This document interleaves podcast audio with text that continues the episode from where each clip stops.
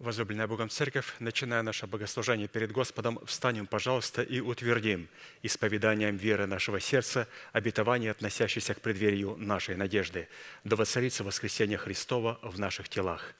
Аминь. Пожалуйста, будем петь псалом. непрестанно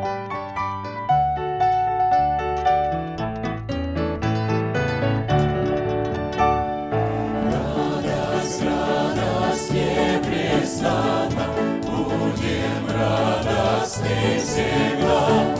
Луч отрады Богом данной не погаснет никогда. Радость, радость непрестанно будем радостны всегда. Луч отрады Богом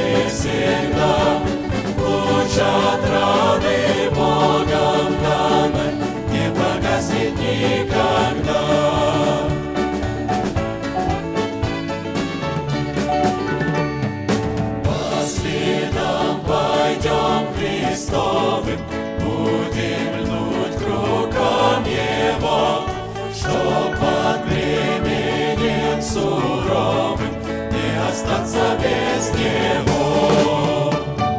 Радость, радость непрестанно, будем радостны всегда.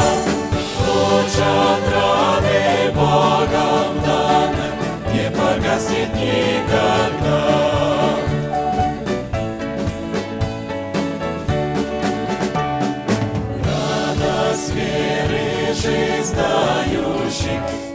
Как солнце горит, любит верный всемогущий, много благ он нам дарит. Радость, радость непрестанно, будем радостны всегда. Луч отрады Богом данной не погаснет никогда.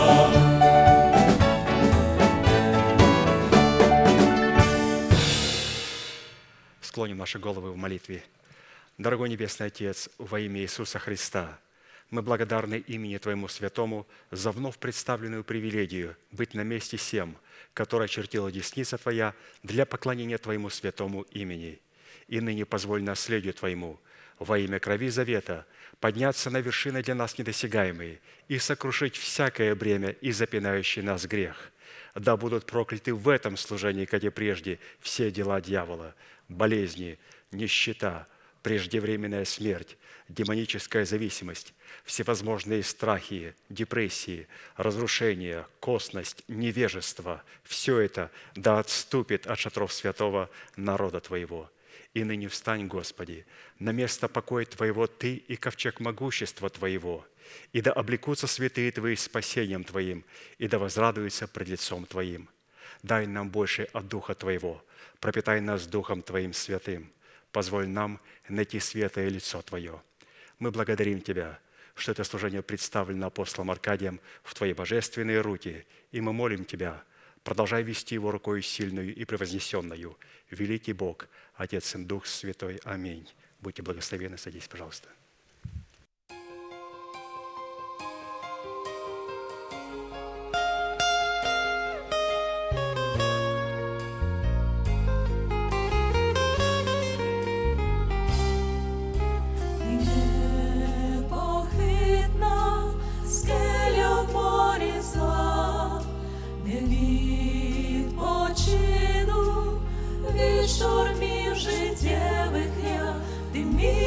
soul.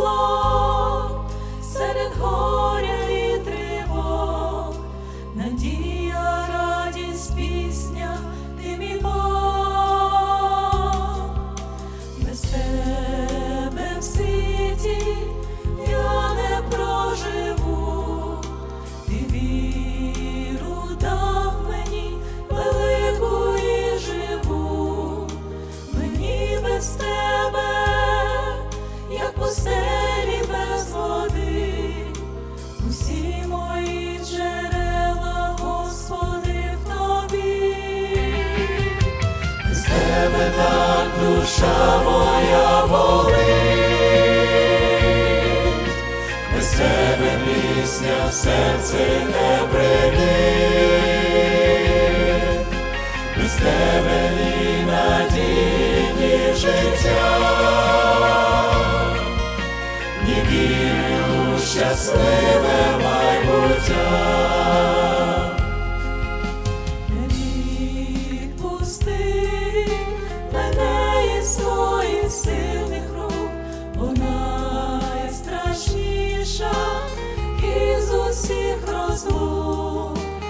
Розлука з тобою, батько мій, без тебе не прожити на землі. Без тебе так душа моя болить, без тебе пісня в серці не брилить, без тебе ні надії, життя, ні віри у щасливе майбуття. З тобою зникнуть болі всі мої, і знову після серце забринить. Тобі моя надія і життя, і віра у щасливе майбуття.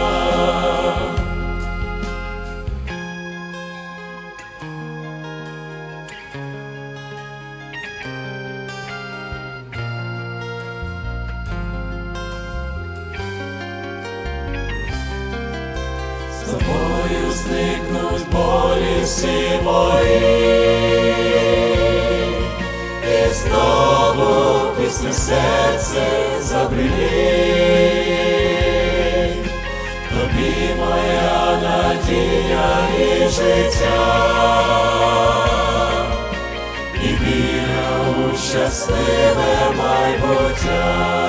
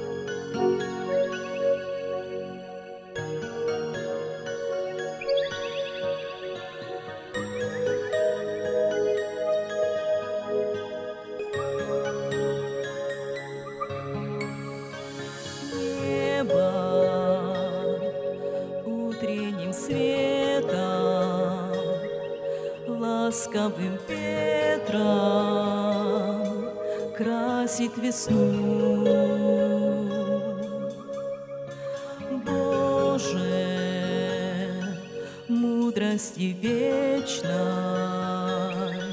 я восхищаюсь тобой и пою. Я восхищаюсь всем, что ты создал для меня. Я прославляю твои чудесные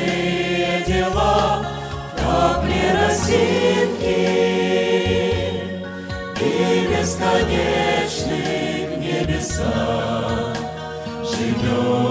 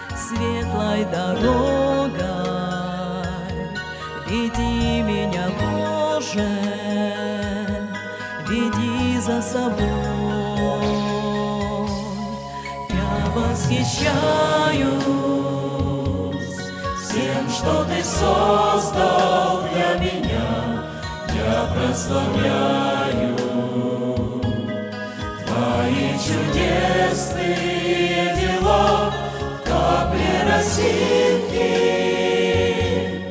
и бесконечных небесах живет.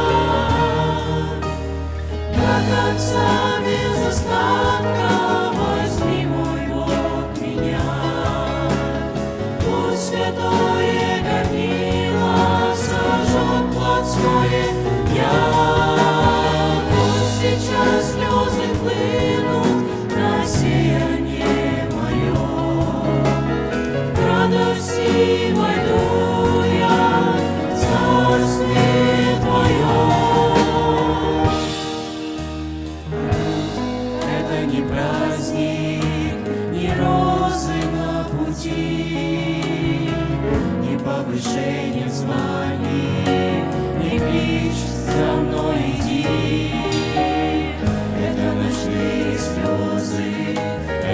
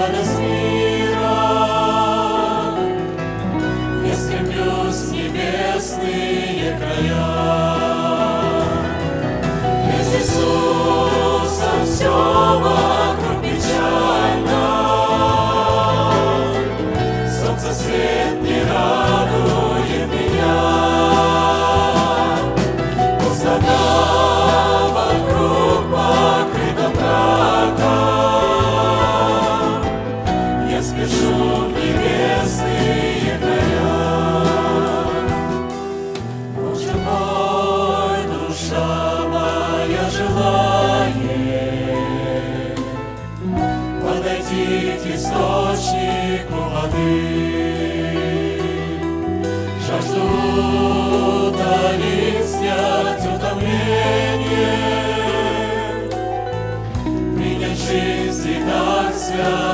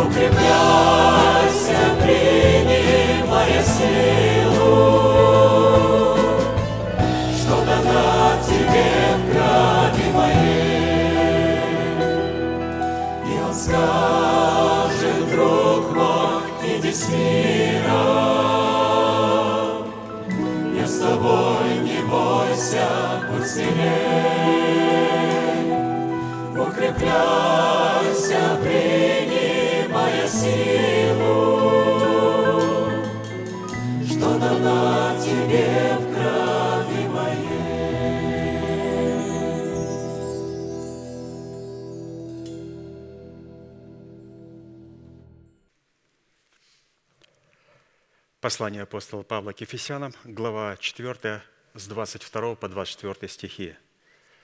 «Отложить прежний образ жизни ветхого человека и сливающего в обольстительных похотях, а обновиться духом ума вашего и облечься в нового человека, созданного по Богу в праведности и святости истины». Право на власть – отложить прежний образ жизни, чтобы облечь свои тела в новый образ жизни – и для выполнения этой повелевающей заповеди, записанной апостолом Павлой и объясненном нам в формате благовествуемого слова апостолом Аркадием, задействованы три судьбоносных, повелевающих и основополагающих действия. Это отложить, обновиться и облечься. И от выполнения именно этих трех требований – отложить, обновиться и облечься – будет зависеть совершение нашего спасения. Спасение – которое дано нам в залог, то есть в формате семени. Для чего? Для того, чтобы мы его обрели и получили в собственность в формате плода правды. И очень хотелось бы и всего вышесказанного подчеркнуть снова а, слово «повелевающая заповедь». Повелевающая заповедь. То есть заповедь Господня представлена в повелевающем формате – есть заповеди Божии. Почти все заповеди Божии, они представлены в повелевающем формате. И все эти заповеди, которые представлены в повелевающем формате, они всегда имеют в себе обетование. Для примера, обетование. Писание говорит, «Почитай отца твоего и мать твою, и будет благо тебе, и продлятся дни твои на земле». И апостол Павел говорит, это повелевающая заповедь, она представлена с обетованием. То есть правильное отношение к отцу и к матери позволит мне быть долголетним на земле и иметь благо от Бога. Также здесь нам представлена другая повелевающая заповедь. В словах «отложить», «обновиться» и «облечься». Только здесь нам не предлагается долголетие, а здесь нам представляется вечная жизнь. И эта вечная жизнь начнется не тогда, когда мы перейдем в потусторонний мир, а когда мы еще будем здесь находиться в теле. Это же обетование, обещание. Господь сказал, что Он не просто продлит нашу жизнь, а Он наполнит нас своим воскресением, своей весной, своей юностью. Он наполнит нас жизнью вечной, наши тела. И для того, чтобы Господу дать это обетование, Он должен был это обетование вечной жизни поместить повелевающую заповедь. В повелевающую заповедь, которую могут воспринять только ученики или сыновья. Вы знаете, что не все люди э, имеют такую возможность и такое желание слышать Божье Слово в повелевающих заповедях. Им это неприятно. Им приятно, когда им говорят о заповеди Божией как какую-то альтернативу, как какое-то предложение, как один из вариантов. Но мы должны понимать, что когда нам предлагают именно так заповеди, в таком формате, то в этих заповедях нету ни одного обетования. Все вечные обетования, которые Господь поместил, Он поместил только их в повелевающую заповедь. И именно правильное отношение и возможность принять эту повелевающую заповедь говорит о том, что мы являемся учениками, мы являемся сыновьями, и мы имеем право на власть. Или же, другими словами, право на власть, мы имеем помазание, которое дает нам юридическое право на данное обетование. А без помазания ученика или сына невозможно принять никакого обетования. Поэтому Господь обращается своим повелевающим тоном, повелевающей заповедью, помещает в эту заповедь нашу судьбу, ложит ее основополагающей в нашем сердце и на основании этого дает нам это обетование. Поэтому, святые, всякий раз, когда мы слышим, Господь говорит повелевающая заповедь, мы должны понимать, что вот в этой заповеди есть обетование. Но какое обетование? Вот отложить, обновиться и облечься, там заложено обетование искупления Христова не только для нашего духа, но также для нашей смертной души и для нашего тленного тела. Господь пообещал, что мы находясь на земле, своими очами можем увидеть воскресение Христова в наших телах. И вот в связи с этим мы остановились на сказании 17 псалма, в котором Давид исповедует свой наследственный удел в восьми именах Бога. Познание и исповедание восьми имен Бога, обуславливающих завет Бога с нами, является стратегическим учением, стратегическим учением для воинов молитвы – которые представлены в достоинстве царей, священников и пророков, которые помазаны на царство над своим призванием. И вот это Псалом 17, с 1 по 4 стих написано. «Возлюблю Тебя, Господи, крепость моя, Господь, твердыня моя и прибежище мое, Избавитель мой, Бог мой, скала моя, на Него я уповаю, щит мой, рог спасения моего и убежище мое. Призову, достопоклоняемого Господа, и от врагов моих спасусь». Пожалуйста, прогласим все вместе наше наследие в Иисусе Христе. Господи, Ты крепость моя, Господи, Ты твердыня моя, Господи, Ты прибежище мое, Господи, Ты избавитель мой, Господи, Ты скала моя, Господи, Ты щит мой, Господи, Ты рог спасения моего – Господи, Ты убежище мое. Благодарение Господу, который соделал нас достойными этих имен. И все эти имена должны стать нашими характеристиками, то есть чертой нашего характера. В определенном формате, насколько это позволил нам Бог, конечно же, исходя из меры нашей веры, мы уже рассмотрели свой наследственный удел во Христе Иисусе в полномочиях пяти имен Бога – в достоинстве крепости, твердыни, прибежища, избавителя и живой скалы. А посему продолжим рассматривать наш наследственный удел, неисследимый, во Христе Иисусе, в имени Бога, состоящего в достоинстве живого щита. Слово «щит» в Писании употребляется как «живая защита», которая возводится Писанием в достоинство оснащения воинов молитвы. Воин молитвы должен иметь не просто защиту, а живую защиту. То есть эта живая личность должна быть постоянно быть рядом с воином молитвы. Живая защита. То есть эта личность должна быть постоянно со мною. Постоянно с нами. И назначение такого щита призвано Богом заступать нас и защищать нас, как воинов молитвы, воинствующих в интересах воли Божьей – Свойства и лексика в определении имени Бога «щит», как и все предыдущие имена Бога Всевышнего, не могут быть найдены ни в одном из имеющихся словарей мира. Таким образом, быть нашим живым щитом – это, во-первых, защищать и заступать нас от гнева Божия.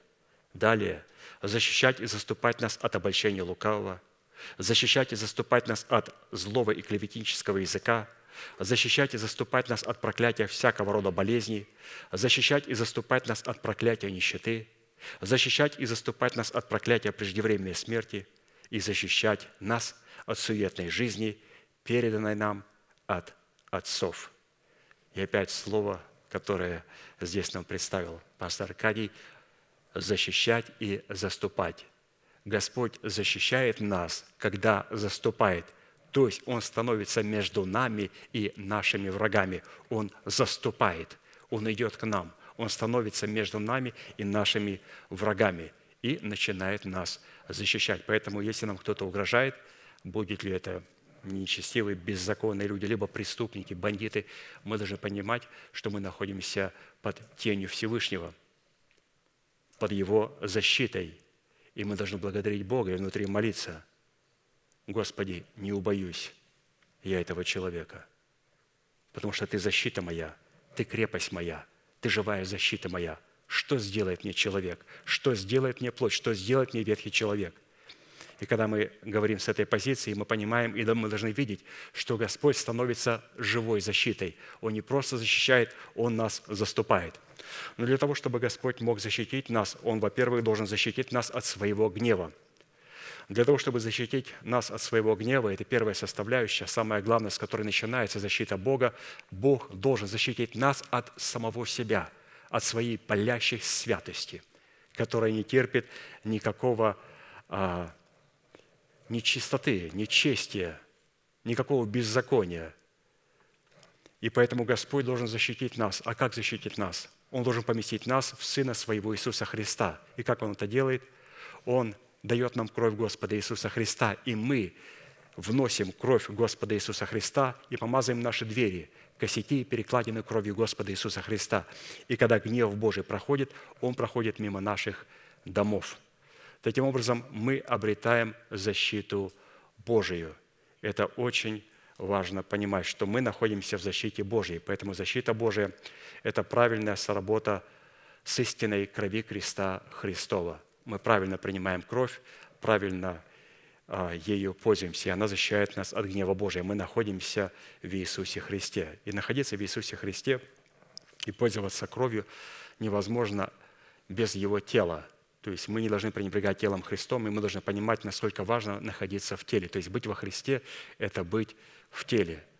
А для того, чтобы Христу быть в нас, как мы слышали, пастырь в проповеди сказал, вот в последних проповедях он проповедовал, он говорит, мы должны позволить через смерть Господа Иисуса Христа, через Его крещение, позволить Христу быть и пребывать в нас.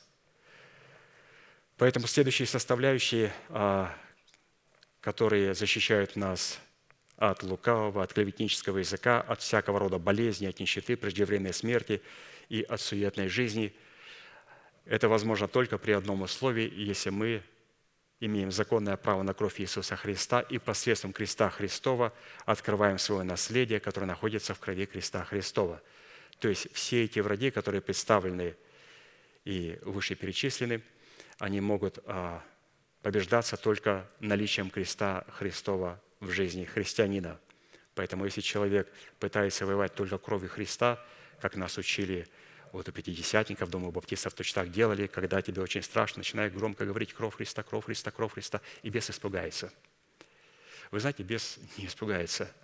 Одни люди кричали «Заклинаем тебя именем Господа Иисуса Христа», которого проповедует Павел. Он говорит, и что вы думаете? Я испугался. Он говорит, ты должен испугаться – ну-ка еще раз попробуем. Заклинаем тебя именем Иисуса Христа. Он говорит, вы видите, я не испугался. Я не боюсь вас. Почему? Потому что вы говорите праздные слова. Вы не имеете юридического права пользоваться авторитетным именем Иисуса Христа. У вас нет права на власть. И он сказал, кто вы такие? Вам необходимо получить право на власть. А для этого, говорит, необходимо быть учеником необходимо быть сыном. Иисуса знаю, и Павел мне известен. Поэтому, святые, нам необходимо понимать, что каким образом Господь защищает нас.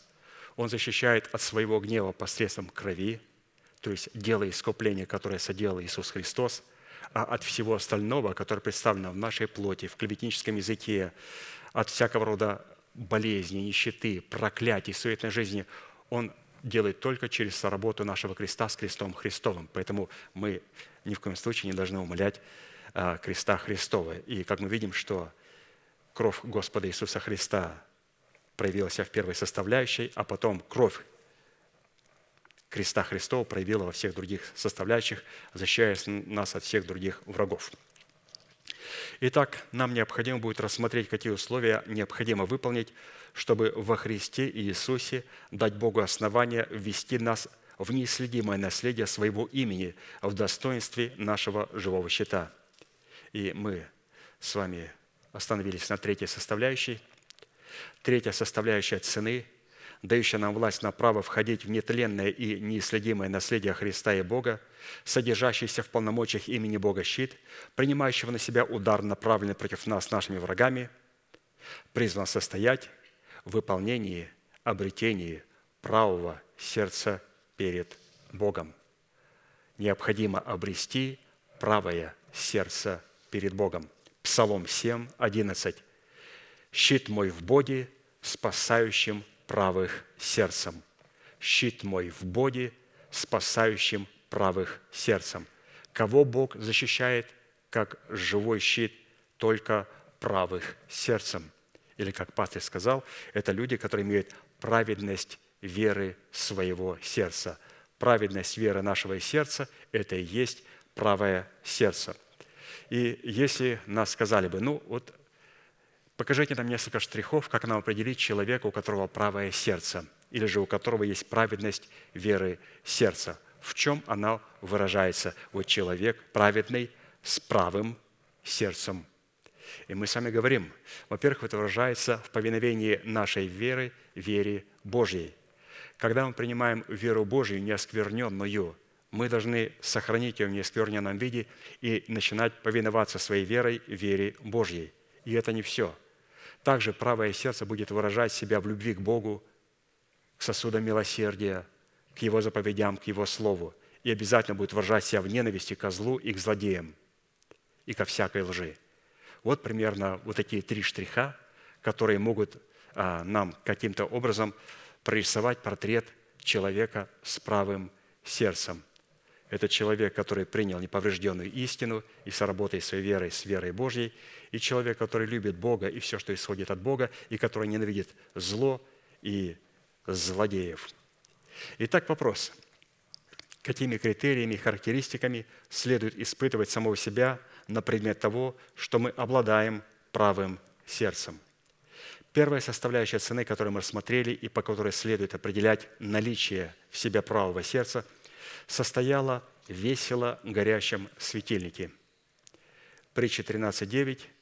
«Свет праведных весело горит, светильник же нечестивых угасает.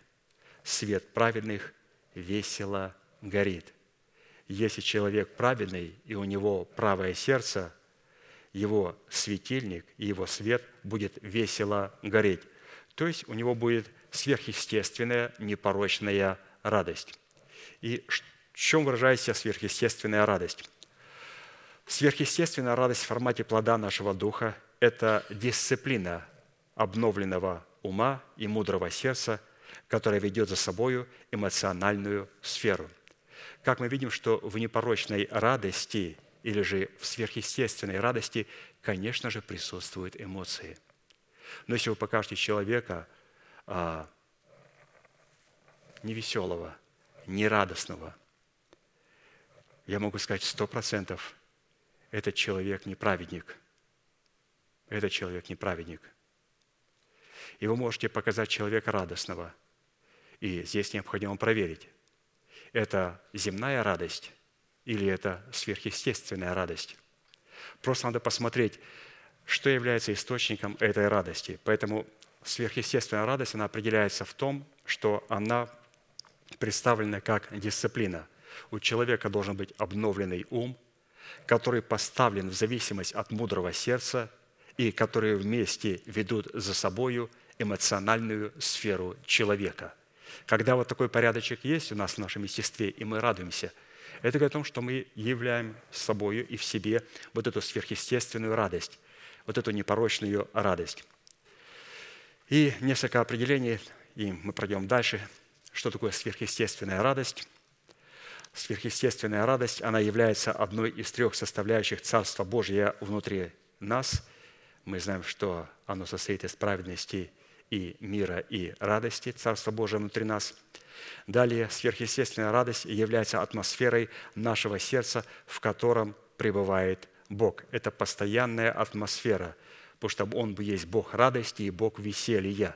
И если Бог пребывает радости и веселья в моем сердце, то у человека будет возможность даже ну, в те времена, когда налетают тучки, дисциплинировать свой ум обновленный, ставить его в зависимость от своего мудрого сердца и повелевать своим эмоциям, следовать за собою.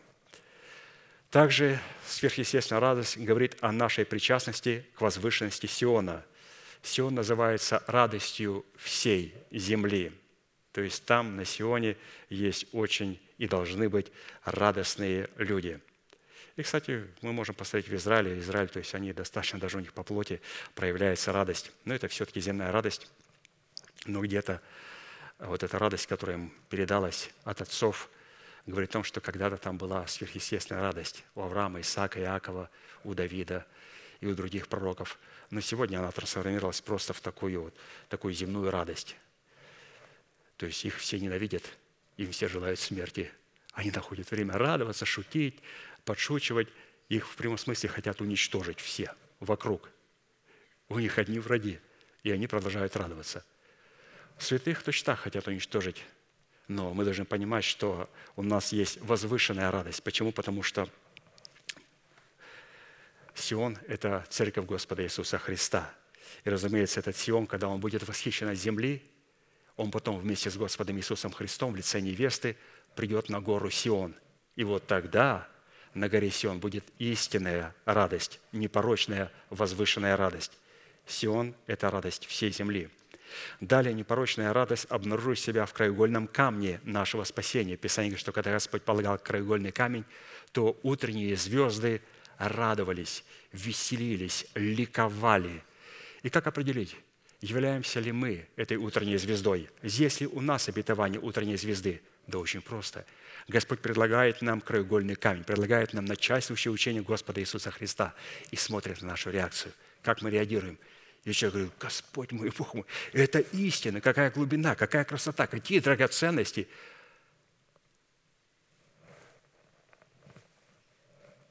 то, конечно, таким человеком Бог восхищается. Почему? Потому что Писание говорит, что когда он полагал краеугольный камень, то утренние звезды ликовали и радовались. Далее. Сверхъестественная радость соблюдает или же хранит нас от падения. Но это мы говорим постоянно а, в нашей манифестации, могущим уже соблюсти нас от падения и поставить перед славой своей непорочными в радости. То есть должна быть сверхъестественная радость.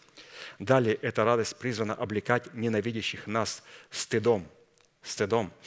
То есть всякий раз, когда мы начинаем радоваться в Иисусе Христе, то мы должны понимать, что все ненавидящие нас покрываются стыдом. А когда мы горюем, когда мы плачем, они радуются. Когда мы начинаем ликовать и благодарить Бога и радоваться в Нем, они начинают покрываться стыдом и печалью. И также сверхъестественная радость призвана являться для нас сверхъестественным целебным свойством. То есть это самое лучшее врачество – вот иметь вот это качество непорочной радости. Даже в простой медицине говорят, что ну, говорите человеку постоянно позитивное. Вот первое, знаете, вот мы не раз встречались с врачами, вы говорили с врачами, и вам говорили, или же родственникам а, человека, который находится в определенной нужде или в болезни, говорили, пожалуйста, поговорите ему только положительное. Ну, говорит, если вы хотите его убить или же оставить в этом положении, говорите отрицательное. Говорите, что у него ничего не получается, что у него ничего не получится – и стало все намного хуже. Он говорит, вы просто убиваете человека, говорит, своими словами. Люди совершенно неверующие, не знающие Бога, говорят, что этот принцип работает. Почему? Потому что наше слово – это врачество. Поэтому, если мы хотим человека убить, вы можете говорить ему негативное. Или же, как мы говорим, констатирую факты, все факты на лицо. Описание говорит, надо говорить радостные вещи, надо говорить такие вещи, которые смогли бы поднять человека. Но, разумеется, мы это говорим не с позиции, когда мы говорим к нашим святым, которые находятся в нужде. Мы говорим это с позиции сверхъестественной радости. Ну, такая вот была интересная составляющая. И еще раз, щит мой в Боге, спасающим правых сердцем. И в чем он выражается, этот щит Божий? В том, что свет праведных весело горит. То есть у нас должно быть вот такая сверхъестественная и непорочная радость. Ну, давайте перейдем ко второй составляющей. Вторая составляющая цены, по которой следует определять в себе наличие правого сердца, оно будет обнаружить себя в способности ожидать явления Христа с неба, что связано с терпением Христовым. Вот сегодня мы поговорим о терпении и о нетерпении, когда у человека нет терпения, и он начинает делать что-то прежде времени, начинает торопиться. О чем это говорит? Что у человека нет терпения. То есть это очень важная тема, потому что тема связана с явлением Господа Иисуса Христа. Итак, первое, Фессалоникийцам, первая глава, 6 по 10 стих. «Вы сделались подражателями нам и Господу, приняв Слово при многих скорбях с радостью Духа Святаго, так что вы стали образцом для всех верующих в Македонии и Ахаии. Ибо сами они сказывают о нас, какой вход мы имели мы к вам, и как вы обратились к Богу от идолов, чтобы служить Богу живому и истинному, и ожидать с небес Сына Его, которого Он воскресил из мертвых, и Иисуса, избавляющего нас от грядущего гнева.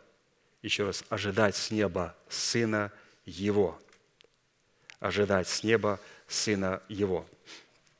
Как здесь написано, служение Богу живому и истинному, в котором отсутствует трепетное ожидание с небес Сына Его, которого Бог воскресил из мертвых, говорит об отсутствии в человеке правого сердца. А следовательно, формат служения Богу, в котором отсутствует ожидание с небес Сына Его, не может дать Богу основания избавить нас от грядущего гнева. Евреям 9, 26, 28. «Он же однажды к концу веков явился для уничтожения греха, жертвою Своею. И как человеком положено однажды умереть, а потом суд, так и Христос, однажды принеся себя в жертву, чтобы подъять грехи многих, во второй раз явится не для очищения греха, а для ожидающих его во спасение. Еще раз, Он явится во второй раз не для очищения греха, а для ожидающих его во спасении. Когда Он пришел первый раз, Он пришел для того, чтобы очистить нас от греха. И потом, забегая наперед, пастырь покажет, что это за грех. Это отсутствие терпения Христова, это торопливость, это мертвые дела, когда мы пытаемся делать что-то вне Бога и без Бога. Вот Господь в первом своем пришествии пришел для того, чтобы очистить нас от греха. И во второй раз явится для тех, кто ожидает Его во спасении. Таким образом, ожидание Христа с неба – это такой род и такой формат терпения, который имеет в своем основании надежду и упование на Слово Бога и выражает качество соработы нашей веры с верой Божьей. Вот, пожалуйста, ожидание Христа, которое представлено в терпении, оно выражает качество нашей веры, веры, которая сработает с верой Божьей. Насколько важная составляющая, потому что все ожидают Иисуса Христа. Во всех церквах, если вы скажете, а у вас поют песнь «Скоро, очень скоро мы увидим Господа», поют. А вы кто? Мы баптисты, а вы а мы пятидесятники, а мы, мы католики, а мы, мы православные. Вы все ожидаете Христа, мы все ожидаем Христа.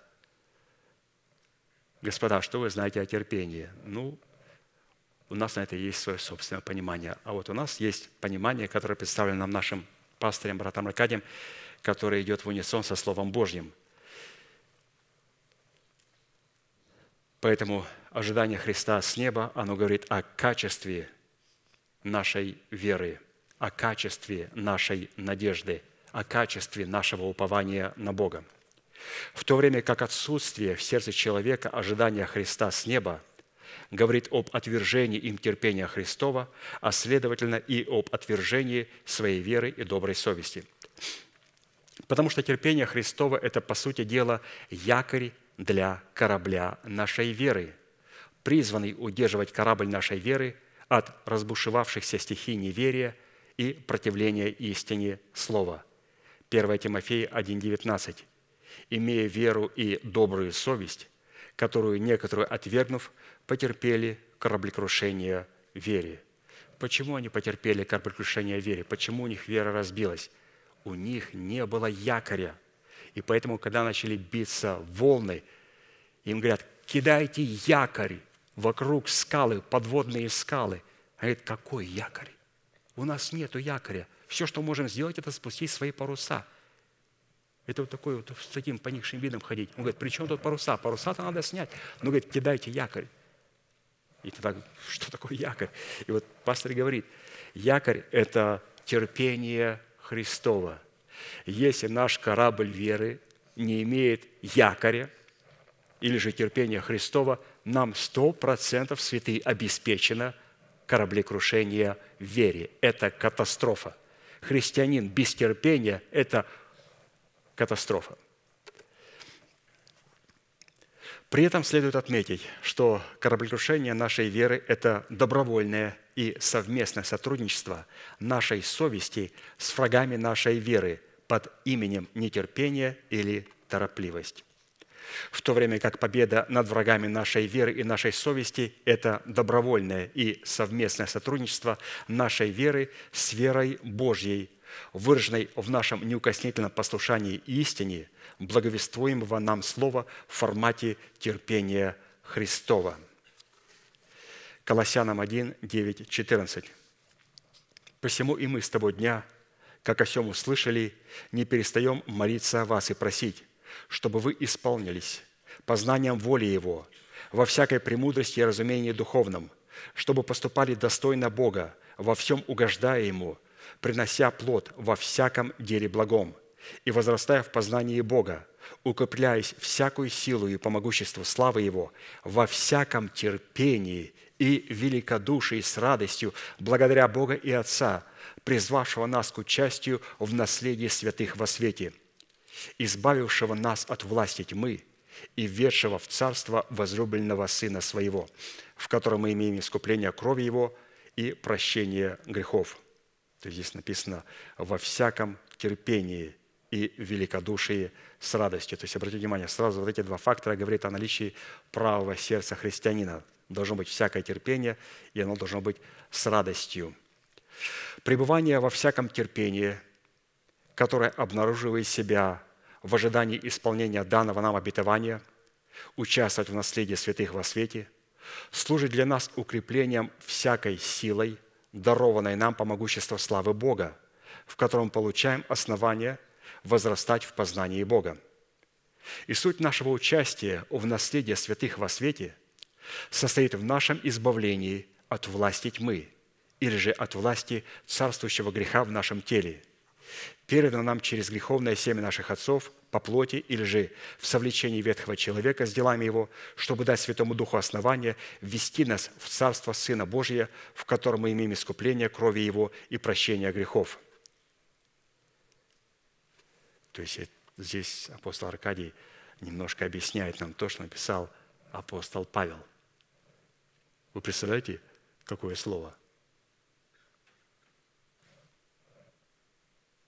То есть апостол Аркадий тем же слогом объясняет то, что записал апостол Павел. У этих двух художников совершенно одинаковый почерк. И сколько у нас было людей – у вас здесь академия. Когда мне такое говорят, я говорю, друзья, а вы Библию когда-то читали? Да, и вот так возлюбил Бог. А, пу, пу, пу. Откройте любое послание. Вот Колоссянам, Кефесянам. Я что-то ничего не понимаю. Меня пытаются запутать. Не пытаются запутать. Не пытаются запутать, потому что на самом деле церковь – это есть храм Божий, – это место, где люди учатся. Почему Господь говорит таким слогом? Показать, что святые, я только через мой почерк моего письма, почерк моего разговора хочу вам показать, что у меня будет обязательно человек, который будет вас учить. И чтобы вы поняли, что есть порядок. Я говорю, Господь, я понимаю, только когда я читаю и вижу этот почерк, я понимаю, Господь, что у меня должен быть обязательно человек, который мне все это будет объяснять. И я знаю, Господь, точно, что я с одного раза не освою, из двух раз не освою. Мне надо постоянно пребывать в этом слове, потому что это достаточно а, сложный повелевающий формат. Читаем дальше.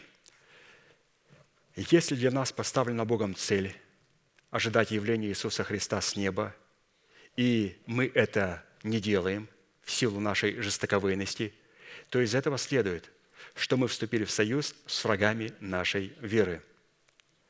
А так как ожидание связано с терпением, которое обнаружит себя великодушием с радостью, мы обратили наше внимание на нашего врага, который именуется торопливостью из-за нашего нетерпения – сопряженного с нашим невежеством.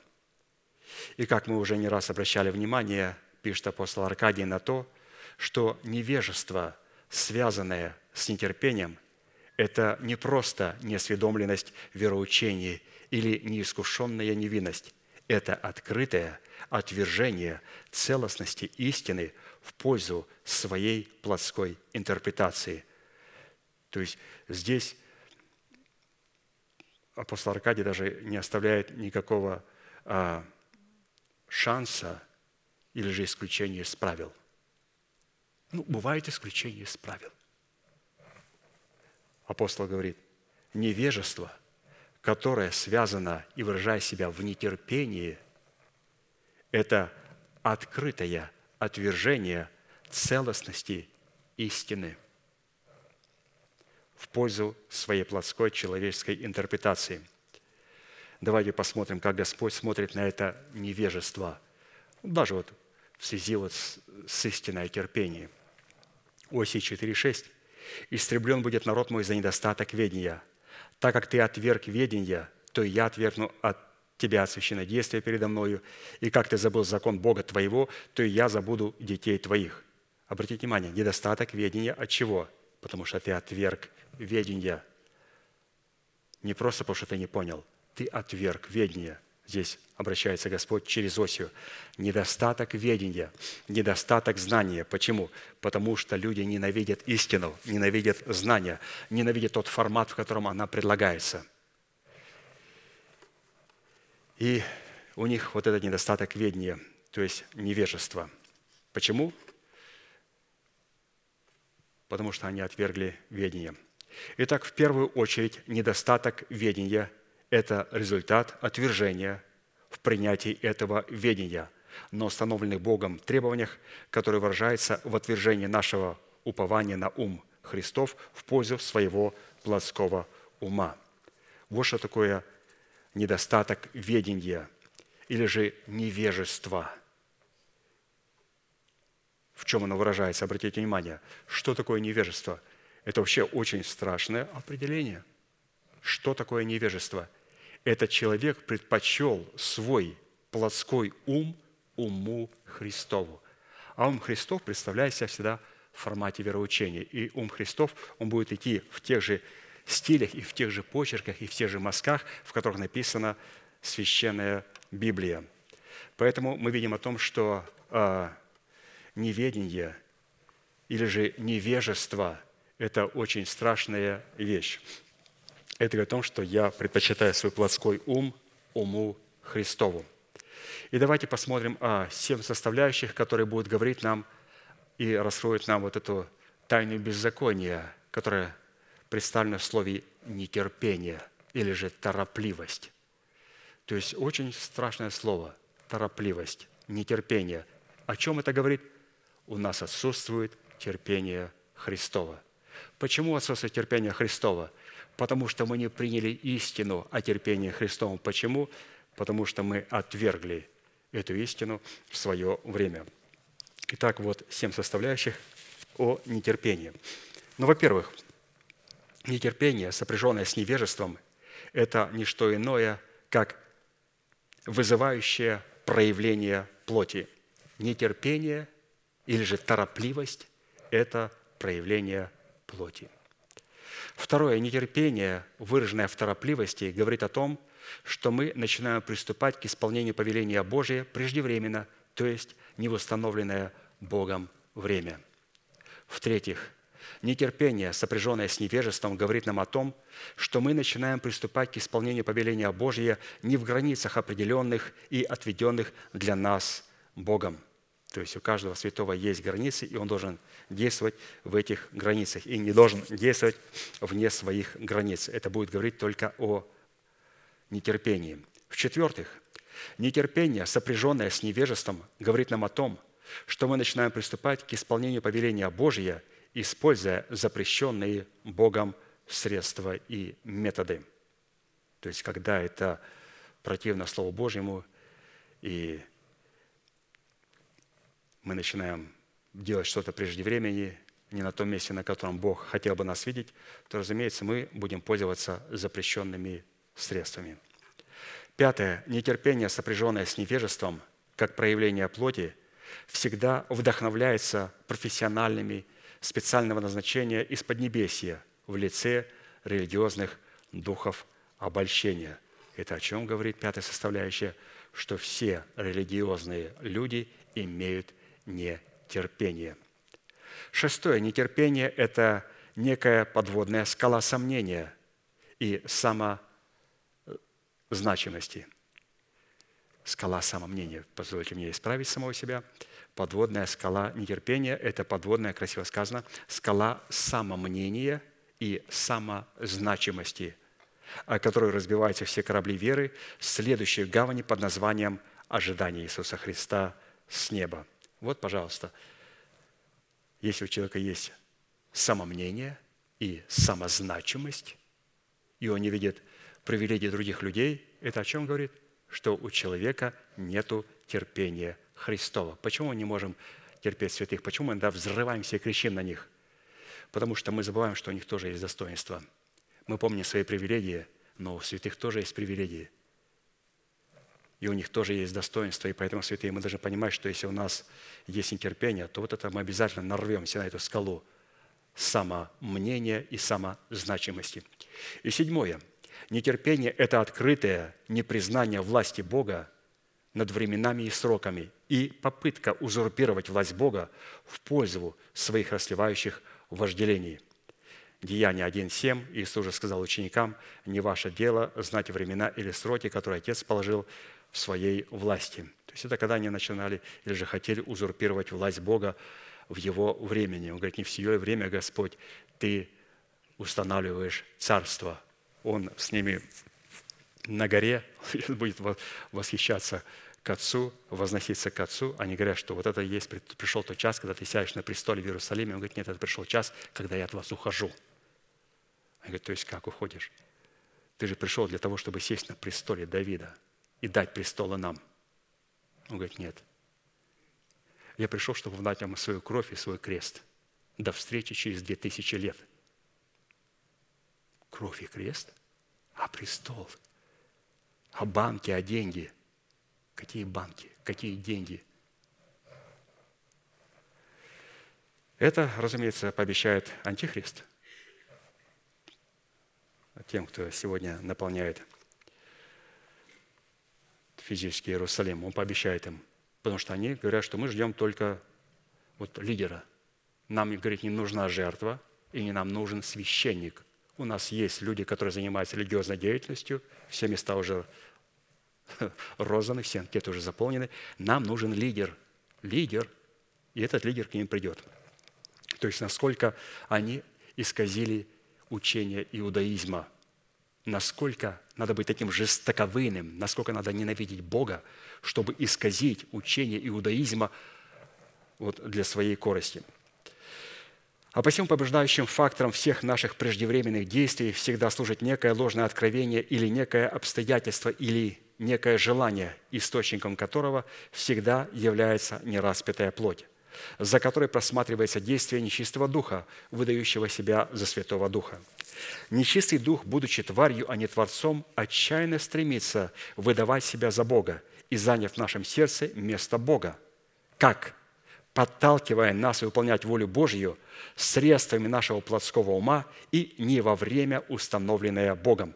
То есть нечистый дух, сатана, тварь, творение, коротко сказать, вот эта тварь, она пытается занять место в нашем сердце, место Бога. Как?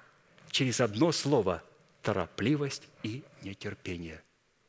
Обратите внимание, через торопливость и нетерпение нечистый дух занимает место в нашем сердце, как Бог. Торопливость и нетерпение. Принимая такое откровение за истину, мы невольно ставим себя в зависимость от бесовского источника и возбуждаем против себя гнев Бога, в силу чего мы терпим кораблекрушение вере. И это не все.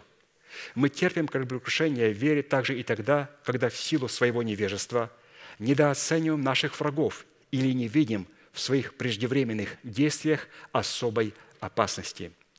Дело в том, что как составляющая терпения, так и составляющая нашего нетерпения является курсом, пролегающим среди великих вод и великих течений всевозможной гибельной информации. И как капитаны, ведущие корабль своей веры, мы призваны выбирать для корабля своей веры курс веры Божьей. Конечной целью курса терпения в ожидании Христа с неба является тихая гавань, в то время как конечная цель курса нашей торопливости является скрытая от нашего взора подводная скала – о которую разбиваются корабли веры. При этом следует иметь в виду, что мы призваны ожидать явления Христа с неба не для очищения от грехов, а во спасении. Потому что для того, чтобы ожидать и встречать Христа и не постыдиться перед Ним в пришествии Его, необходимо уже быть очищенным от вкрапления всякого рода нетерпения, выраженного в нашем невежестве, исходящем из нашей жестоковыйности – вот почему Христос пришел вначале очистить нас от греха. И, как здесь пастор говорит, это вкрапление всякого рода нетерпения, выраженного в нашем невежестве. Вот очистить от этого, для того, чтобы мы могли ожидать Его явления во спасении. Чтобы ожидать Его во спасении, нам необходимо избавиться от вкрапления нетерпения и торопливости. Учитывая, что невежество, выраженное в нашем нетерпении, свидетельствует об отсутствии того формата оправдания, которым наделено и которым обладает терпение Христова в нас. А посему оружием, устраняющим дела плоти, выраженные в нетерпении, является плод правды, или же плод Духа, выраженный в оружии терпения Христова. И эти две противоположности являются личным выбором человека – Потому что праведное сердце, ожидающее Христа с неба, в проявлении терпения Христова, зиждется на откровениях клятвенных обетований Бога, имеющихся исполниться в будущем. Таким образом, мы несем перед Богом полную ответственность за выбор между этими двумя противоположностями, то есть терпение и нетерпение.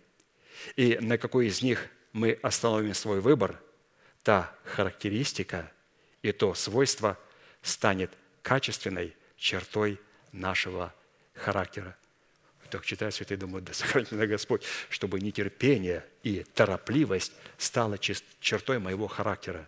Это о чем говорит? Что я человек невежественный. О чем говорит мое невежество? То есть я не просвещен об истине, о терпении. А почему не просвещен? Да потому что я человек жестоковыйный – я, когда слышу слово о терпении, он говорит, у меня есть свое собственное понятие, что такое терпение. И вот мы видим, что такая жестоковыйность, она не позволяет человеку принять истину в том формате, в который предлагает ее Бог. И он принимает ложь, и эта ложь, принятая им, становится чертой его мерзкого характера. И в зависимости от нашего выбора либо будет служить кораблекрушением нашей веры, либо, напротив, созиданием нашей веры. «Я вырос в окружении», – пишет апостол Аркадий, который в силу своего невежества Перенося определенные трудности в отношениях с людьми и собственными расливающими вожделениями плотями, молилась приблизительно так. «Господи, дай мне терпение, чтобы я мог перенести, например, мою жену или моего мужа и так далее». Однако терпение не продается в специальных упаковках и не дается ни по какой молитве, потому что мы наследуем такой род терпения в информации, заключенной в семени Слова. Отсюда следует, какое семя мы решили принимать, взращивать и поливать в недрах своего сердца, такое семя и принесет соответствующий его природе урожай или плод. Поэтому ни Бог и ни дьявол ответственен за мысли, которые мы принимаем, и слова, которые мы высвобождаем, а мы сами. Вот почему мы должны твердо усвоить и никогда не забывать, что мысли, которые мы принимаем, развиваем и затем высвобождаем в словах исповедания, обладают чудодейственной и могущественной силой привносить в нас свои характеристики и преображать нас в тот образ, который заключен в природе исповедуемого нами слова. А посему, чтобы отличать семя слова терпения от семени слова нетерпения, нам необходима премудрость Божья. Вот ее как раз-то, согласно Писанию, и следует просить, чтобы таким образом дать Богу основания просветить нас и сделать нас способными видеть разницу между терпением человеческим и между терпением Христовым. Иаков 1,5. Если у кого из вас не достает мудрости, допросит у Бога, дающего всем просто и без упреков, и дастся ему. То есть Господь, что значит допросит мудрости? То есть допросит семени слова истины, то есть мудрость представлена для нас в формате слова. И когда Господь дает свою мудрость, выраженную в слове, нам необходимо принимать это слово, эту мудрость, и потом взращивать ее в сердце, поливать ее в сердце и исповедовать ее для того, чтобы эта мудрость, эта истина, ну в данном случае истина о терпении, стала чертой нашего характера. Поэтому пастор говорит, ну не надо говорить, Господи, дай мне терпение. Что значит дай мне терпение? Пастор говорит, терпение необходимо взрастить. То есть как то дай? Он говорит, надо молиться правильно, Господь, взрасти во мне терпение. А потом вопрос, Господи, а как ты будешь взращивать терпение? Да, это один из качеств плода Духа. Но как? Нам необходимо вначале принять мудрость в формате Слова Божия, Слово, благовествуемое, которое будет представлено в формате, в атмосфере терпения Христова. И когда мы принимаем это Слово и обновляем свое мышление, начинаем исповедовать его, то тогда это становится нашей чертой, нашей характеристикой или же характеристика Христа в нас. Как только человек полагает на, полагается на силу своего интеллекта, он сходит с пути терпения Христова на путь нетерпения, чем и приговаривает себя к кораблекрушению своей вере. Как написано, Исайя 47, 10. «Мудрость твоя и знание твое, они сбили тебя с пути, потому что ты говорил о сердце твоем, я и никто, кроме меня». Вот, пожалуйста, вот к чему привела мудрость и знание. Они сбили с пути, то есть человек пережил кораблекрушение, потому что он говорит, что я никто, кроме меня. Я сам знаю, что такое терпение, знаю, где надо терпеть, а где не надо терпеть. То есть вот такая торопливость. Поэтому мы сейчас, святые, рассмотрим конкретные 12 составляющих, которые будут говорить о терпении Христом. Ну, по крайней мере, мы рассмотрели 7 составляющих, что такое нетерпение, в чем оно себя выражает, и увидели, насколько а, вот эти две составляющие терпения и нетерпения, они противостоят друг другу. Совершенно говорят о разных родах генетики. Поэтому, святые, как только у нас проявляется нетерпение, ну это просто сирена, просто загудела сирена. Это и летит и скорая помощь, и пожарный, и, и полиция обязательно тоже летит. Все, все троем вылетают. Обычно звонят, кого вам? Только доктора. Да, пожалуйста, пришлите всех. Почему? У меня нет терпения, не хочу терпеть. Пастор надо потерпеть, надо подождать, не время. Не хочу терпеть. Я сделал решение. Все, 911 или 01, 02, 03, как в Советском Союзе. И все, вызываем всех троих и говорим, что у меня поднялась температура, горит дом, и, пожалуйста, помогите, спасите меня. Насколько важно избавиться от этого нетерпения. Итак, давайте посмотрим 12 составляющих, которые будут говорить о терпении Христовом. Первая составляющая терпения Христова, по которой следует определять себе наличие правого сердца, будет обнаруживать себя в плоде нашего духа, взращенного из семени любви к Богу, выраженного в послушании заповедям Божьим. Галатам 5, 22. Плод же духа – любовь, радость, мир, долготерпение, благость, милосердие, вера. Человек, обладающий терпением Христовым, это человек, являющий послушание всякой власти в границах Писания. В то время как человек нетерпеливый – это человек, не имеющий в себе любви к Богу, или же не признающий чина и не являющий послушания власти в границах заповедей Господних. Иоанна 14, 15. «Если любите Меня, соблюдите Мои заповеди».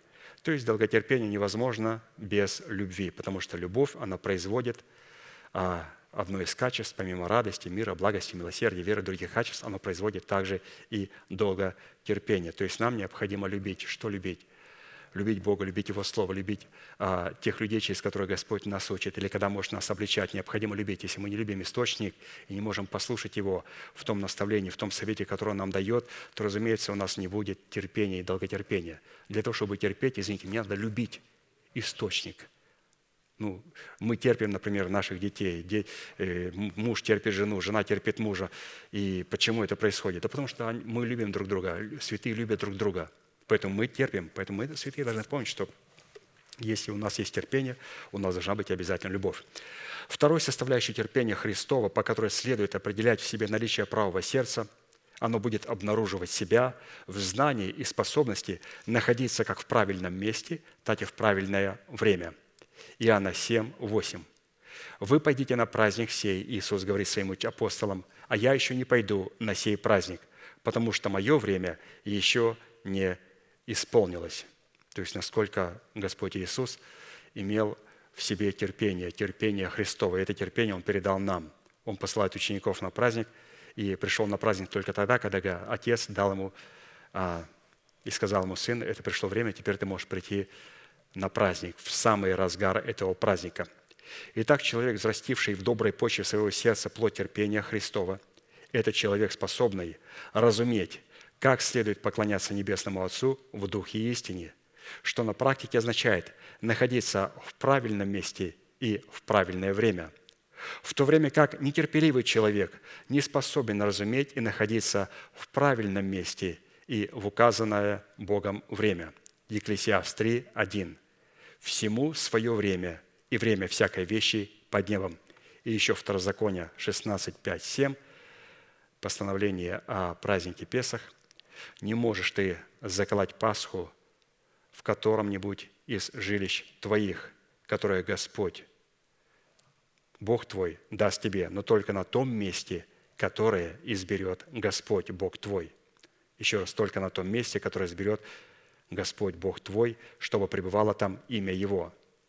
Заколай Пасху вечером при захождении солнца, в то самое время, в которое ты вышел из Египта, и из пяти съешь на том месте, которое изберет Господь Бог твой». То есть в этом месте Священного Писания мы видим в том, чтобы совершать Пасху, необходимо совершать ее было только на том месте, не которое мы изберем, а которое для Господь избирает для нас, и в то время, которое Господь избирает для нас. То есть мы сейчас находимся здесь в вечернем богослужении. Это то место, которое Господь избрал, и это то время, которое Господь избрал. И то, что мы пребываем здесь, говорит о чем? О том, что у нас есть терпение Христова. И, разумеется, те святые, которые не имеют возможности быть с нами в ряду определенных а, причин, и которые с нами пребывают в Духе, они тоже обладают вот этим терпением Христовым. То есть знать место и знать время, где можно встретить Господа. Вот такая была вторая составляющая. Третья составляющая терпения Христова, по которой следует определять в себе наличие правого сердца – оно будет сохранять нас в границах меры нашей веры. Екклесиаст 7.8. «Конец дела лучше начала его, терпеливый же лучше высокомерного». Терпеливый человек – это человек не высокомерный. Это человек, доводящий поручное ему дело до конца.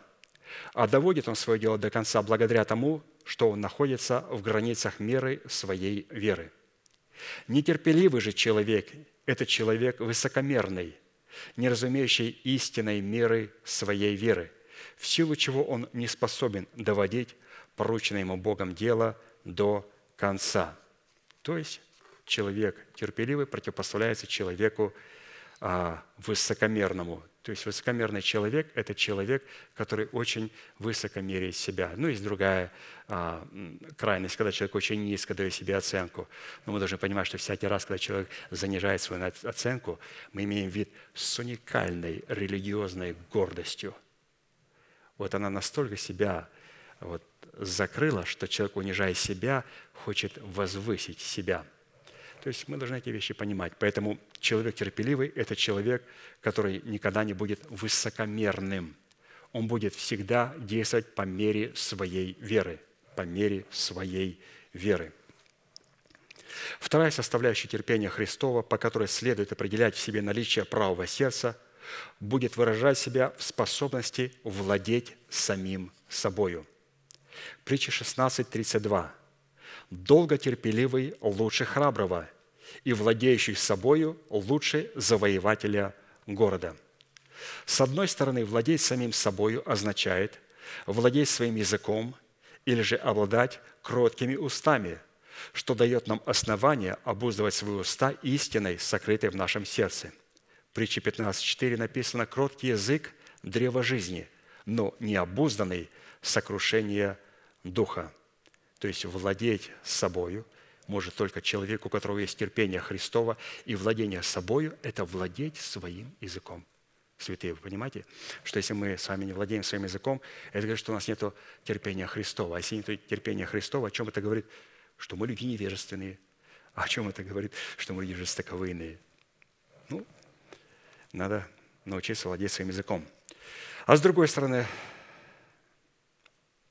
владеть самим собой означает не позволять кому-либо – или чему-либо контролировать нас или принимать за нас какие-либо решения. В то время как торопливость – это неспособность владеть самим собою, что сказывается в отказе от своих суверенных прав, либо в пользу своего мнения и своих расслевающих желаний, либо в пользу мнения и желания другого человека, узурпирующего наши права. То есть вот, пожалуйста, люди, которые контролируют, люди, которые находятся под контролем, это люди, которые не обладают а, терпением Христовым.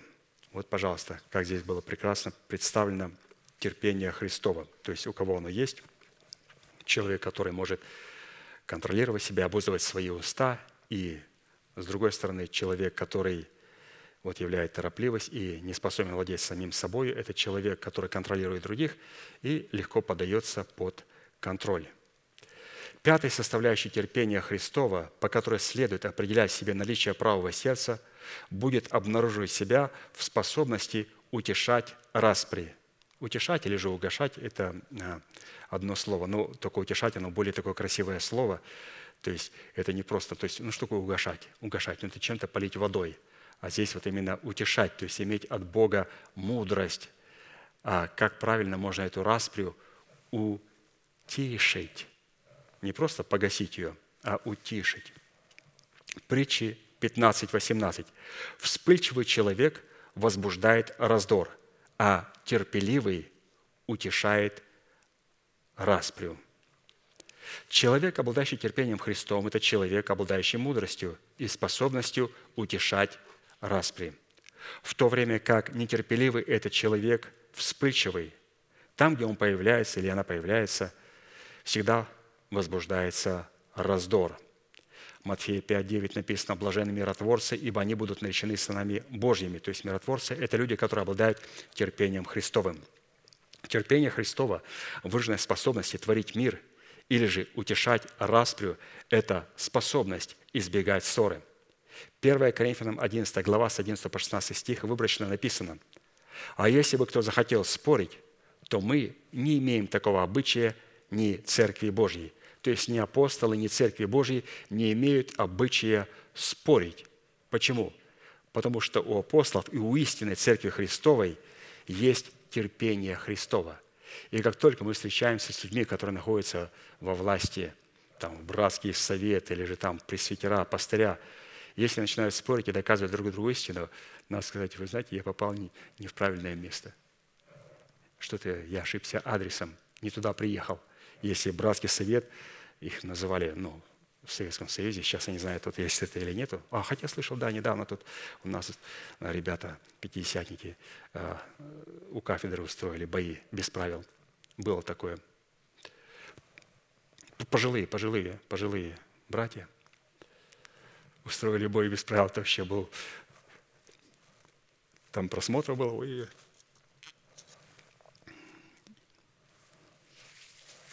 Но я не смотрел, потому что мне стыдно как-то смотреть, когда дети Божии друг друга бьют. Ну, стыдно. Так, услышал краем уха и думаю, Господь мой Бог мой, сохрани церковь свою. То есть меня вообще эти, все вот эти, вот, вот эти испражнения меня очень, э, как говорится, я от них подальше держусь, чтобы вообще не разочароваться – Шестая составляющая терпения Христова, по которой следует определять себе наличие правого сердца, будет являть себя в способности ожидать и получать обещанное от Бога. Евреям 10, 36. Терпение нужно вам, чтобы, исполнив волю Божью, получить обещанное.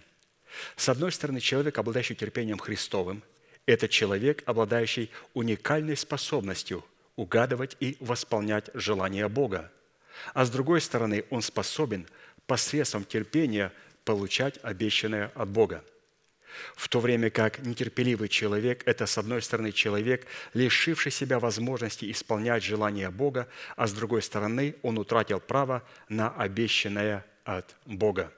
Откровение 3.11 написано «Се гряду скоро, держи, что имеешь, дабы кто не восхитил венца твоего».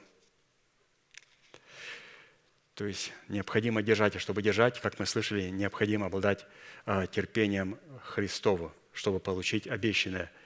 А для этого необходимо, как мы слышали, у нашего корабля должен быть якорь. И поэтому, когда начинаются сильные бури, мы понимаем, что надо сразу опустить паруса и моментально бросать якорь. Не надо плыть, потому что мы а, будем проходить через кораблекрушение. Все, как только мы начинаем и чувствуем, все начинается, или же раздор между святыми, чувствуем, переходит в спор, и сразу опускаем паруса, бросаем якорь и переходим а, в такой режим терпения Христова, чтобы не разбиться. Седьмая составляющая терпения Христова, по которой следует определять в себе наличие правого сердца, оно будет представлено посредством различных искушений, призванных испытывать нашу веру, устранять все недостатки на пути – к своему совершенству в полноте Христовой. Иакова 1, 2, 4. «С великой радостью принимайте, братья, когда впадаете в различные искушения, зная, что испытание веры вашей производит терпение». Но, разумеется, оно производит терпение, если у нас есть якорь. Производит терпение, это то есть, когда происходит испытание, Господь говорит, бросай якорь. Испытание нашей веры производит терпение, то есть мы научились бросать якорь. Терпение должно иметь совершенное действие, чтобы вы были совершенны во всей полноте, без всякого недостатка.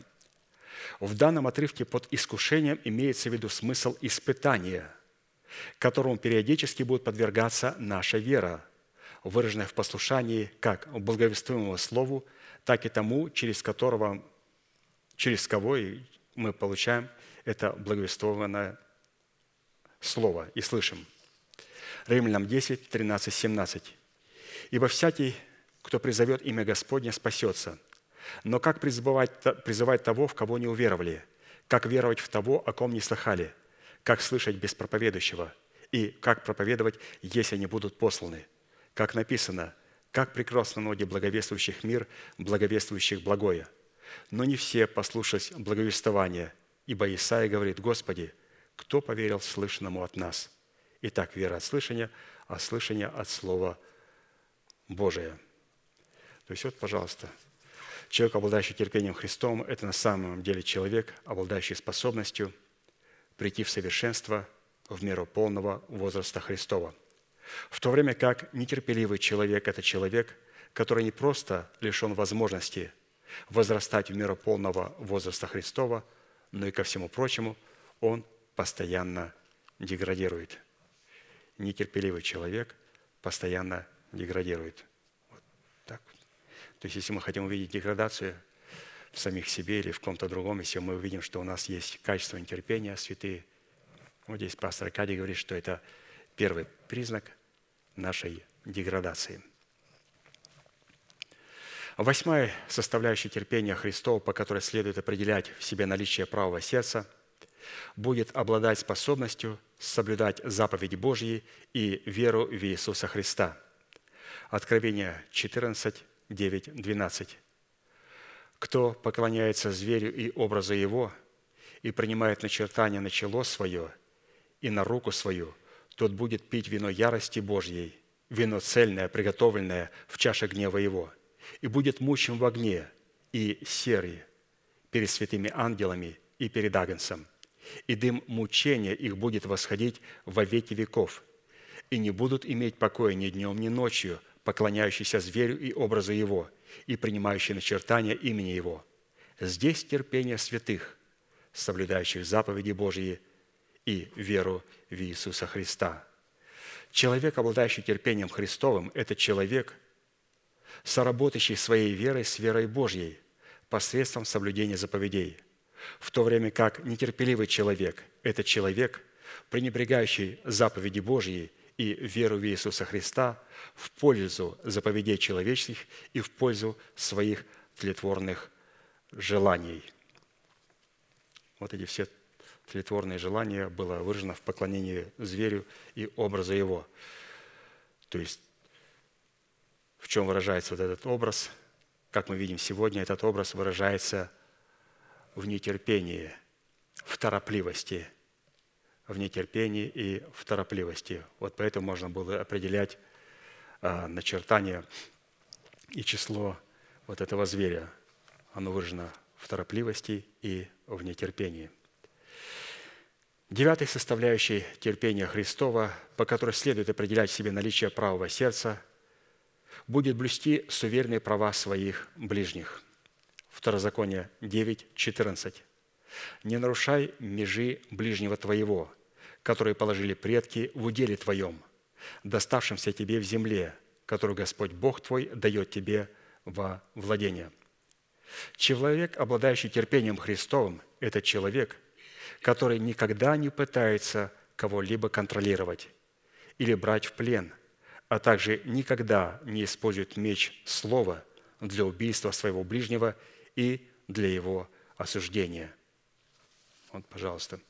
Откровение 13.10. «Кто ведет в плен, тот сам пойдет в плен. Кто мечом убивает, тому самому надлежит быть убито мечом». Здесь терпение и вера святых. В то время как нетерпеливый этот человек, находящий свое удовлетворение в контролировании и осуждении не самого себя, а других, в силу чего осуждает себя на вечную смерть. Второзаконие 27, 17 написано «проклят, нарушающий межи ближнего своего», и весь народ там сказал «Аминь». То есть здесь мы видим о том, что в чем выражает себя терпение и нетерпение Христова. То есть мы не будем контролировать других и, разумеется, не будем находиться под контролем и не будем убивать своим словом своего ближнего и осуждая его – Десятая составляющая терпения Христова, по которой следует определять в себе наличие правого сердца, будет сохранять нас в единомыслии по учению Христа Иисуса. Римлянам 15.5. «Бог же терпения и утешения да дарует вам быть в единомыслии между собою по учению Христа Иисуса».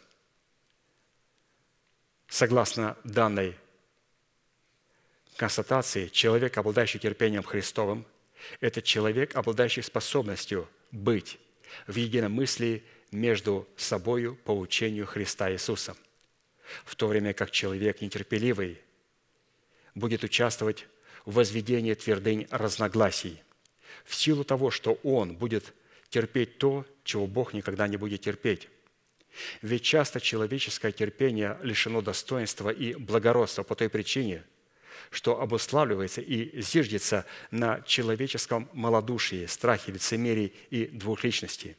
Терпит то, что не следует терпеть, и наоборот, не может терпеть то, что следует терпеть, чтобы, исполнив волю Божию, получить обещанное. в то время как божественное долготерпение обладает достоинством и благородством Бога, потому что обуславливается и зиждется на мудрости Божьей, на отваде, на мужестве и на самопожертвовании во имя желаний и интересов Бога. То есть, пожалуйста, что нам необходимо быть в единомыслии между собой и научиться терпеть то, что терпит Бог, и не терпеть то, что не терпит Бог. Одиннадцатая составляющая терпения Христова, по которой следует определять в себе наличие правого сердца, оно будет сохранять нас от годины искушения. Откровение 3.10. «И как ты сохранил слово терпения моего, то и я сохраню тебя от годины искушения, которое придет на всю вселенную, чтобы испытать живущих на земле». С одной стороны, согласно данных слов, человек, обладающий терпением Христовым, способен сохранять себя в состоянии ожидания и готовности встретиться лицом к лицу со Христом в явлении Иисуса Христа с неба. А с другой стороны, этот человек, обладающий гарантиями, что он будет избавлен от грядущего гнева. Первое Фессалоникийцам 1.10 написано, «И ожидает с небес Сына Его, которого Он воскресил из мертвых, Иисуса, избавляющего нас от грядущего гнева». В то время как человек, у которого отсутствует терпение, призванное состоять в плоде его духа, с одной стороны, это человек, не ищущий встречи с Богом и не готовый к этой встрече. А с другой стороны, это человек, оставленный пожать время грядущего гнева. Вот необходимо нам, святые, иметь терпение. И как ты сохранил слово терпения, то я сохраню тебя от годины искушения, которое грядет на всю вселенную. И, разумеется, мы ожидаем Господа Иисуса Христа вот в состоянии терпения Христова. И двенадцатая составляющая терпения Христова, по которой следует определять в себе наличие правого сердца, оно будет давать нам время и способность обдумывать свои слова и не спешить произносить их перед Богом. Екклесиаст 5, 1. «Не торопись языком твоим, и сердце твое да не спешит произнести слово перед Богом, потому что Бог на небе, а ты на земле. Поэтому слова твои да будут немноги». Согласно версии Стронга, пишет апостол Аркадий, смысл слова «немноги» означает «да будут немедленно исполнены». Отсюда следует – что человек, обладающий праведным сердцем, который являет себя в терпении Христовом, это человек, который взвешивает свои возможности и прежде чем произнести какие-либо слова перед Богом, принимает решение немедленно их выполнить. То есть, посмотрите, насколько красиво написано. В то время как человек, у которого отсутствует терпение Христова, это человек, не раздумывающий над своими возможностями – выраженными в мере его веры, в силу чего он произносит перед Богом слова, которые тут же бросает на ветер и таким образом направляет корабль своей веры на подводные скалы нетерпения.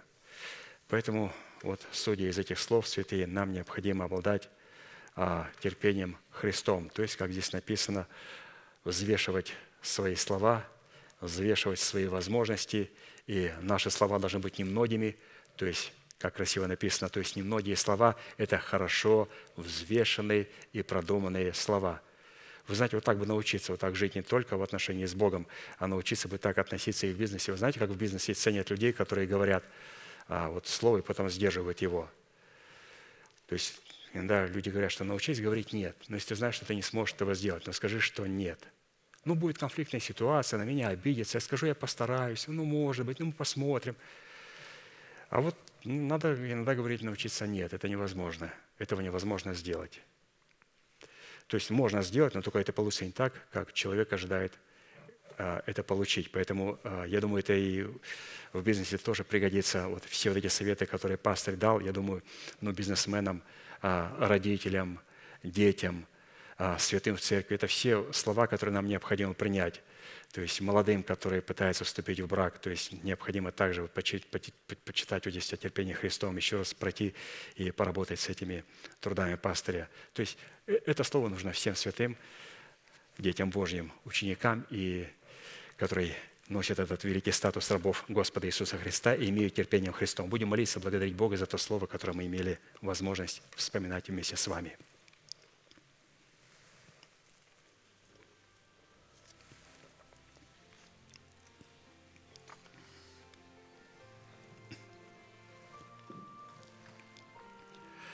Дорогой Небесный Отец, во имя Иисуса Христа, мы благодарим Тебя за великую привилегию находиться на месте, которое чертила десница Твоя для поклонения Твоему святому имени. Мы благодарим Тебя, что на этом месте пребывает память святому имени Твоему. Мы благодарим Тебя, Господь, что Ты являешься на этом месте нам откровение о том, что Ты являешься нашим живым щитом, и что Ты, Господь, будешь защищать и заступать святых, которые имеют правое сердце – и мы благодарим Тебя, Господь, за то, что Ты даровал нам праведность веры Божьей, которая нашла место в нашем сердце. Мы, Господь, не ожесточили наших сердец. Мы сегодня, Господь, смирили свое сердце. Мы наклонили, Господь, свое сердце для того, чтобы выслушать Твое Слово о терпении Христовом – и мы приняли Тебя, Господь, в Твоем Слове. Мы приняли, Господь, этот характер в Твоем Слове. И благодарим Тебя, Господь, что мы принимаем все Твои характеры в формате Твоей мудрости, в формате Твоего Слова. И приняли, Господь, эту нашу будущую характеристику, а для некоторых уже имеющуюся характеристику мы сегодня принимаем в формате благовествуемого Слова. Благодарим Тебя, Господь, что Ты все свои характеристики и наш будущий характер сокрыл в Своем Слове, в Своих именах. Благодарим Тебя, Господь, что Слово терпения Ты предложил сегодня и нам – и мы, Господь, открыли свои сердца для того, чтобы принять Твою истину о терпении Христовом. И мы, Господь, сделали сегодня решение выбросить из своего естества всякое нетерпение Христова, отречься от всякой торопливости – потому что, Господь, нетерпение Христово всякая торопливость – это является проявлением плоти. Это всякое нежелание делать то, что, Господь, Ты нам дал. Это проявление своего высокомерия, Господь. Это проявление жестоковыйности. Мы не хотим, Господь, обладать этим. Мы не хотим, Господь, иметь эти подводные скалы самозначимости и самомнения – мы не хотим, Господь, чтобы корабль нашей веры разбился об эти подводные невидимые скалы нашей торопливости и нашей неспособности обладать терпением Христовым. Позволь нам, Господь, сегодня научиться терпению Твоему в Слове Твоем. Благодарим Тебя, Господь, что Ты являешь сегодня этот образец в Своем Слове, в Своих посланниках. Ты явил этот образец в Сыне Своем Иисусе Христе – и сегодня, Господь, это терпение Христова является плодом нашего духа. Мы благодарим Тебя, Господь, что сегодня терпение Христова выражается, что мы сделали решение находиться на правильном месте и в правильное место, на том месте, Господь, на котором Ты хочешь, чтобы заколался пасхальный агнец. Мы благодарим Тебя, Господь, что это место является местом радости и веселья – и мы, Господь, сегодня пребываем на этом месте, и мы радуемся святом имени Твоем. И благодарим Тебя, Господь, что мы можем сегодня, через наше пребывание на этом месте, где мы смиряем свои сердца перед Твоим Словом, демонстрировать перед Тобою терпение Христова. Мы благодарим Тебя, Господь, что терпеливый лучше высокомерного. Позволь нам, Господь, сегодня принимать по мере веры и благодарить Тебя, Господь, за то, что Ты позволил нам иметь Благодарить Тебя, Господь, за то Слово, которое Ты уже нам открыл. То Слово, Господь, которое стало достоянием нашего сердца и обновленного мышления. И сегодня мы, Господь, облекаем себя через исповедание веры нашего сердца свои тленные тела Твоим Словом. Благодарим Тебя, Господь, что у нас есть истины, которые нам уже понятны. У нас есть, Господь, эти истины, клятвенные обетования, которые стали достоянием нашего сердца. И мы благодарим Тебя, Господь, за них – мы благодарим Тебя, Господь, что мы имеем сегодня способность владеть самими собою. А это, Господь, мы сделали решение, чтобы обуздывать свои уста кротостью Христовой, являя терпение Христова. Позволь нам, Господь, обуздывать свои уста Позволь нам, Господь, не контролировать и нарушать ближнего межи. И позволь, Господь, не находиться под контролем. Позволь нам, Господь, являть терпение Христова. Благодарим Тебя, Господь, за то, что те святые, которые обладают терпением Христом, Ты сказал, что они получат обещанное. И так как мы, Господь, сохранили слово терпения, Ты сказал, что Ты сохранишь нас от годины искушения, которое грядет на всю вселенную. Мы благодарим Тебя, Господь, что мы приняли сегодня это слово терпения.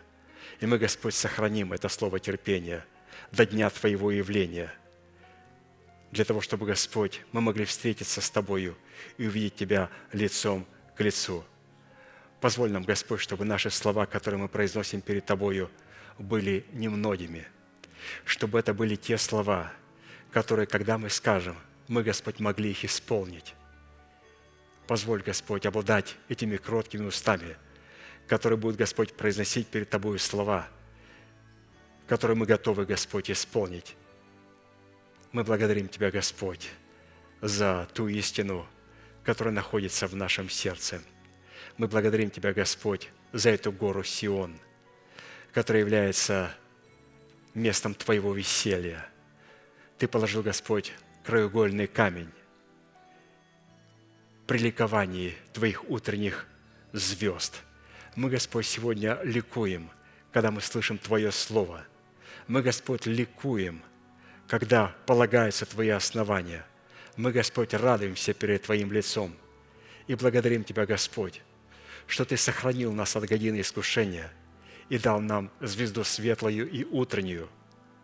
Благодарим Тебя, Господь, за это обетование и за тех святых, через которые, Господь, Ты нам открыл эту великую тайну, тайну благовествования, и мы, Господь, приняли ее. Мы благодарим Тебя, Господь, за человека Божия, через которого Ты даешь нам, Господь, свои повелевающие – основополагающие истины и заповеди Христовы. Мы, Господь, их принимаем.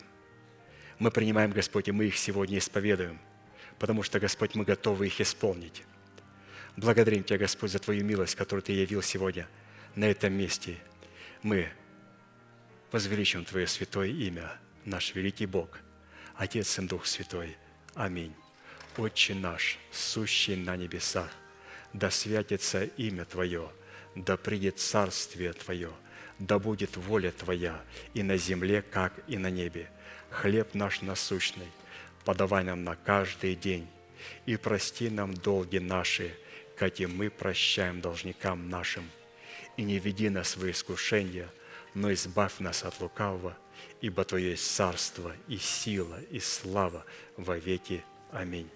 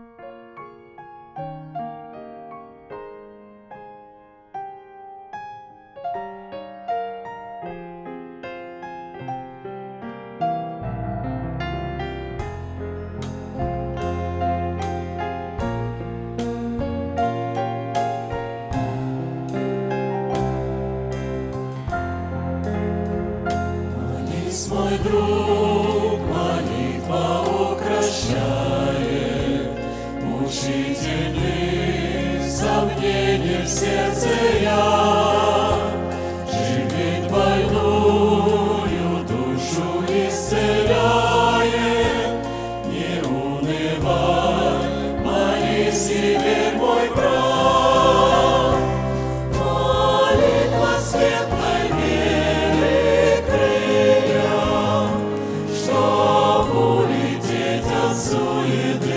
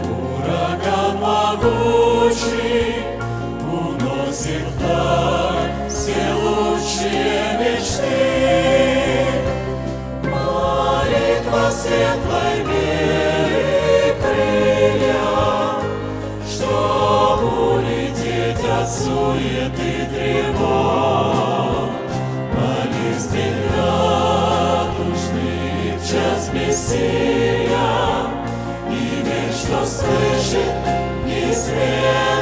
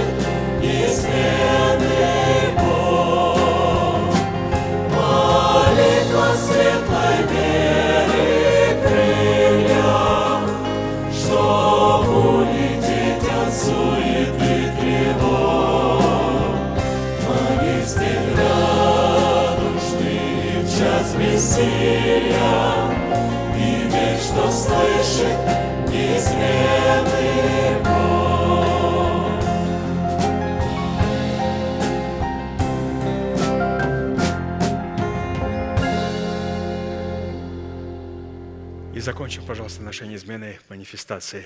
Могущему же соблюсти нас от падения и поставить перед славою Своею непорочными в радости, единому премудрому Богу, Спасителю нашему, через Иисуса Христа, Господа нашего, слава и величие, сила и власть, прежде всех веков, ныне и во все веки. Аминь. Наше служение закончено. Следующее собрание будет сегодня, молитва бдения, а также утренняя молитва и общее богослужение с 12 до 2. Будьте благословены в ваших домах и в жилищах ваших, в пути вашем. И увидимся уже на молитвенном собрании, кто придет. Будьте благословены. Благодарю вас. Можете вы приветствовать друг друга, как нас учит апостол Аркадий. Благодарю.